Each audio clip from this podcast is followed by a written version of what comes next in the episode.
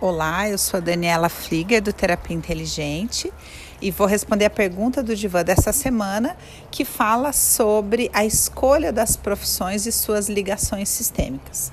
Claro que não dá para a gente fazer uma lista né, de correlação de, das profissões e seus significados sistêmicos, porque o sistêmico pressupõe é, cada caso é um caso, ou seja, não, não existe esse padrão. Todo médico, por exemplo, tem o mesmo histórico sistêmico. Não. O que a gente pode usar como uma linha mestra de raciocínio é entender que as escolhas de profissão que têm relação com o sistema acontecem por duas vias. A primeira delas é por lealdade, ou seja, meu pai era médico, eu também sou médico. A nossa família é de médicos, então essa é meio que óbvia, né? É uma continuação, uma lealdade. As escolhas mais difíceis de se compreender são as compensatórias. O que, que são as compensatórias? São aquelas que existem para compensar o histórico do clã.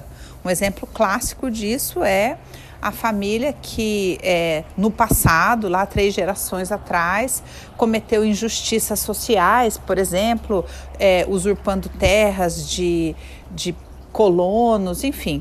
E aí, a, três gerações depois, a pessoa é advogado super comprometido com causas sociais. A mesma coisa no sentido de questões ambientalistas, animais, né? É normal, por exemplo, é, famílias quando você vai olhar lá atrás e pessoas que trabalharam com algum tipo de exploração, né? Na época da escravidão e etc., ver as gerações, três gerações depois, trabalhando com causas sociais, trabalhando é, na defesa dos mais fracos, como uma função compensatória.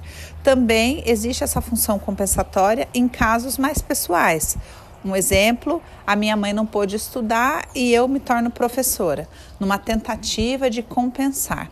Então, esse é o raciocínio mais ou menos que a gente tem que seguir para compreender as relações, as escolhas profissionais que podem ter um fundo sistêmico.